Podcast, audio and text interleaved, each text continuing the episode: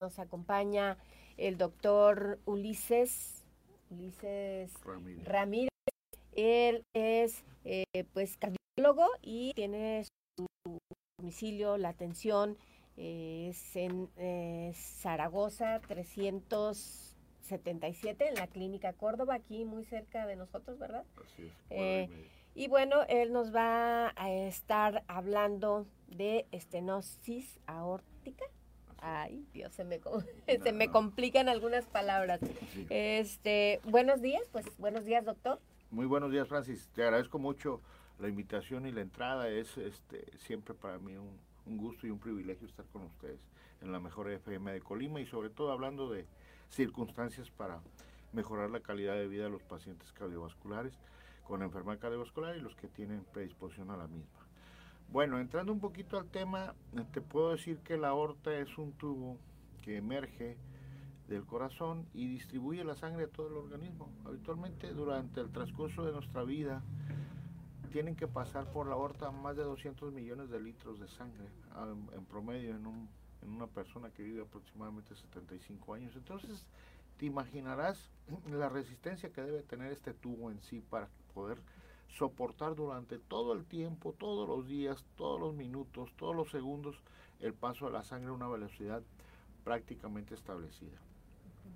La aorta como tal entonces tiene una función muy importante porque al final de cuentas tiene esa peculiaridad de que es la principal rama y aporte de sangre, oxígeno y nutrientes a todos los órganos y los distribuye prácticamente por diferentes ramas que empiezan desde que nace hasta que concluye, porque la aorta termina prácticamente en la eh, lumbar número 4 y ahí se bifurca en dos ramas que van hacia las piernas y esto nos da la circulación en las extremidades inferiores. Al igual que la parte superior donde nosotros le llamamos un callado y que eso distribuye la sangre tanto a los brazos como al cerebro. Pero bueno, no nos vamos a meter mucho en terminologías médicas y vamos a hablar de lo que realmente nos interesa.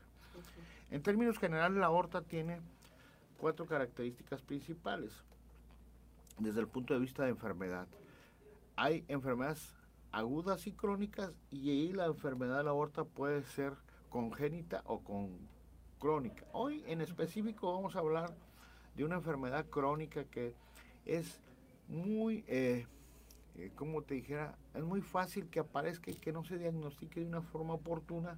Y cuando nosotros vemos al paciente, prácticamente el paciente ya está en un estadio donde tenemos que resolver prácticamente inmediato el siguiente paso que es el tratamiento definitivo. Actualmente lo que más se establece como una enfermedad crónica, ya en un estadio final, es la estenosis aórtica. El orificio prácticamente de que emerge del corazón para que salga por ese tubo debe tener 3 centímetros cuadrados en promedio. Entonces cuando esto, las valvas que son 3 se degeneran y se calcifican y hacen que ese orificio disminuya y disminuye menos de un centímetro cuadrado, esto hace que el corazón empiece a tener más problemas para poder impulsar la sangre porque la presión aumenta y esto condiciona que el corazón empieza a engordar, vamos a llamar así. Crece. ¿Va a ser músculo? Va a ser musculoso exactamente como si estuviera haciendo pesas, pero esto si no se controla en forma adecuada y si no se restablece la circulación en presiones normales, lo que hace que ahora sí que el corazón crezca demasiado y su tamaño no pueda eh, regresar a su estado normal en caso de que se pueda resolver en forma quirúrgica este procedimiento. Ahora bien, ¿en qué pacientes aparece este tipo de enfermedad? En dos tipos de pacientes. Aquellos que por alguna razón nacieron con una enfermedad congénita de la válvula, donde en vez de tener tres valvas tuvieron dos y no se dieron cuenta.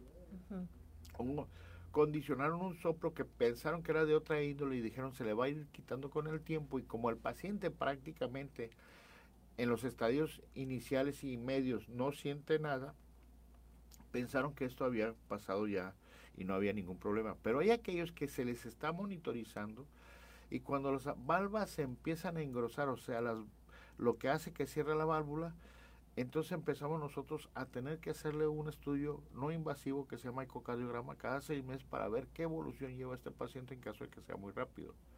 Habitualmente después de los 55 años por lo regular, en promedio, el paciente empieza a sentir ciertas manifestaciones como son tales falta de aire en ocasiones, se empiezan a hinchar los pies o dolor en el pecho. Cuando esto sucede, y más cuando aparece el dolor en el pecho, la confusión entre que tenga un problema de una arteria que irriga el corazón a la que sale el corazón es muy frecuente. Entonces el paciente lo empiezan a manejar como isquémico y este tipo de pacientes pues prácticamente si lo llevan a cateterismo se dan cuenta en ese momento que las arterias están normales y el problema es la, válvula. Ahora bien. Sí se puede detectar. ¿Con, algún estudio? Claro, eh, inicialmente, como te digo, no hay ninguna sintomatología en especial. El paciente va por alguna otra situación al cardiólogo. Usualmente es muy difícil que alguien acuda antes de los 50 años con el cardiólogo a menos que tenga la presión alta o le hayan dicho que trae una arritmia o tenga un problema en el cual presienta que el problema es cardíaco, entonces nosotros nos podemos dar cuenta.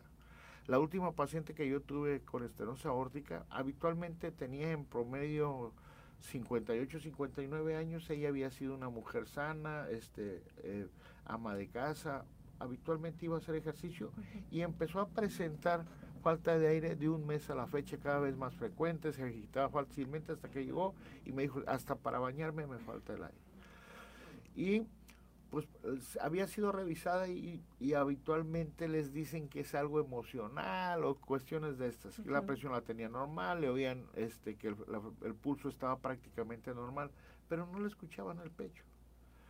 Este, y entonces le hicimos el diagnóstico, pues prácticamente tenía una estenosa aórtica donde pues el evento final para hacer inmediatamente el tratamiento, ya sea quirúrgico o hemodinámico, es que la paciente presente insuficiencia cardíaca, que es cuando les falta el aire, cuando se acuestan a dormir, se levantan porque les falta el aire, cuando se le eh, aumenta eh, la proporción tanto en los pies como hasta las rodillas y principalmente pueden tener dolor en el pecho.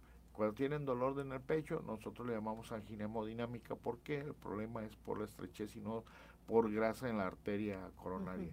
Y la otra eventualidad que puede suceder, que es una urgencia, es lo que nosotros le llamamos muerte súbita abortada, que el paciente de repente muere, pero reaparecen, vamos a decirlo así coloquialmente, y el paciente vive.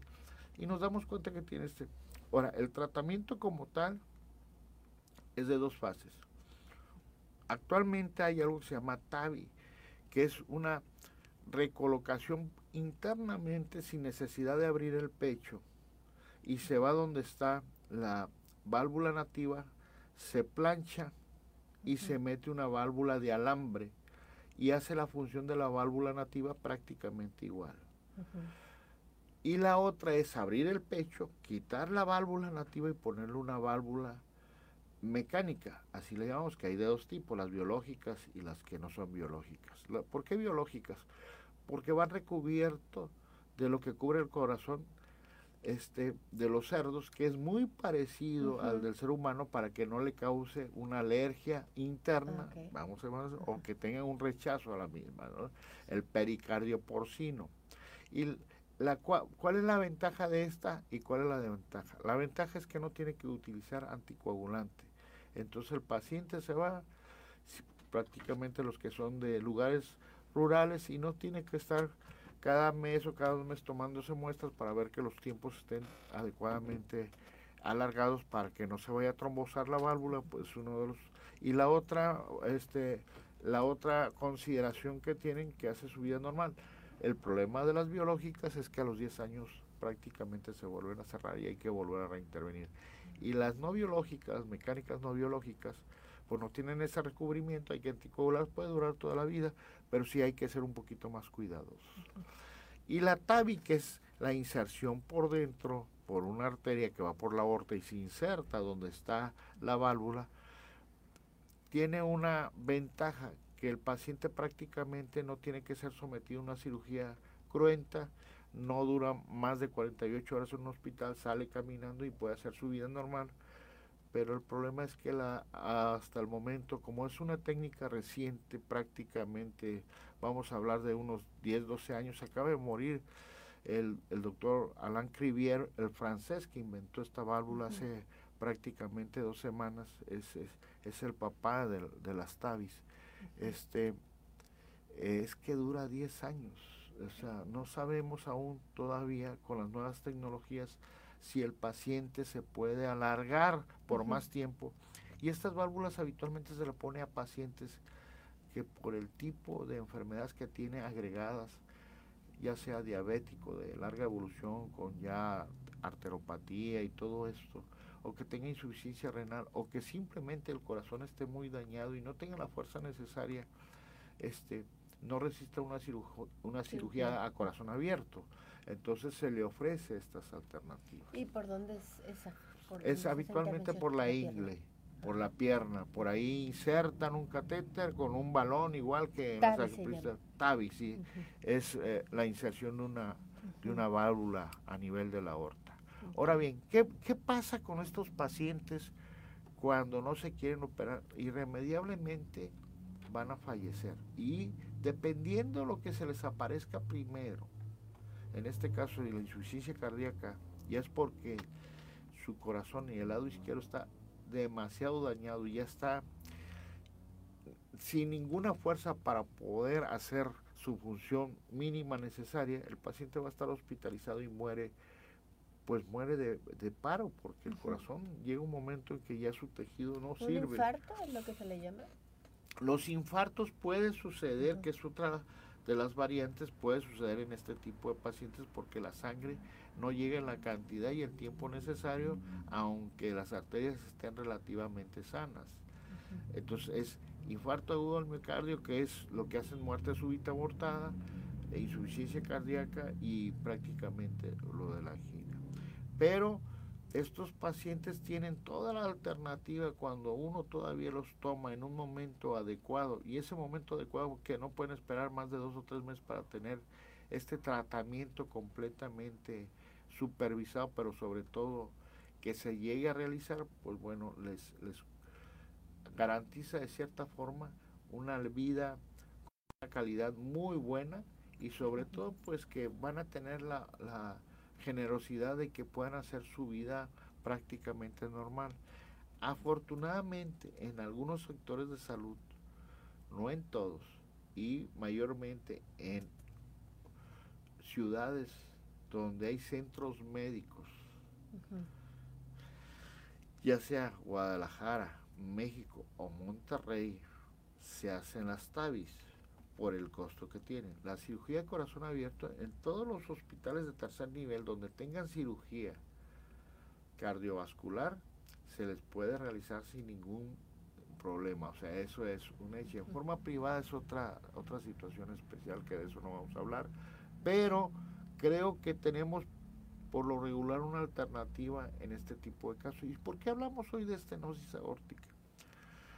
Por una simple y sencilla razón cada vez tenemos nosotros una expectativa de vida cada vez un poco más grande. Una 75, ya vamos en 77, vamos a llegar a los 80. Desgraciadamente esto da pauta que el cuerpo desarrolle enfermedades como esta, la estenosis aórtica, que puede ser degenerativa, por no hay algo que podamos decir, no comiendo esto lo vamos a prevenir. Hay predisposición a que se fomente. En la aorta tiene otro tipo de enfermedades como son los aneurismas que sí se pueden prevenir porque son el 95% aparecen en pacientes fumadores crónicos que fuman más de una cajetilla de cigarro al día. Y esa es una enfermedad también muy peligrosa que si se llega a romper esta pared de la aorta que está neurismática, el paciente fallece en cuestión de un minuto, se vacía. Pero la estenosis aórtica tiene que tener relación con ciertos aspectos de la vida, principalmente el consumo de cantidades exageradas de carnes rojas sin ser necesariamente un predictivo para decir que va a desarrollar este tipo de enfermedad. Lo que sí es muy importante establecer es que el paciente mayor de 50 años se haga un examen cardiovascular completo y tenga la posibilidad de detectar este tipo de enfermedades que pueda de cierta forma prevenir el avance o bien hacer el este, tratamiento que le corresponda en ese momento, en ese, en ese tiempo y poder salvar su vida. Vamos a una pausa, nos quedamos en redes eh, compartiendo aquí con el doctor Ulises Ramírez, aquí en la sección de corazonadas, hablando de corazonadas. Pues entonces, mm, esto no, no es porque la gente sea adulta y pueda este, padecer estenosis, estenosis, aórtica. Ah, eh, cuando hay niños que nacen con estenosis aórtica congénita, cuando la estenosis congénita es lo suficientemente importante, este niño se tiene que meter a hemodinamia, se tiene que meter un globito por la ingle, se va hasta la aorta, se infla y se rompe ahí para que el orificio se haga más grande.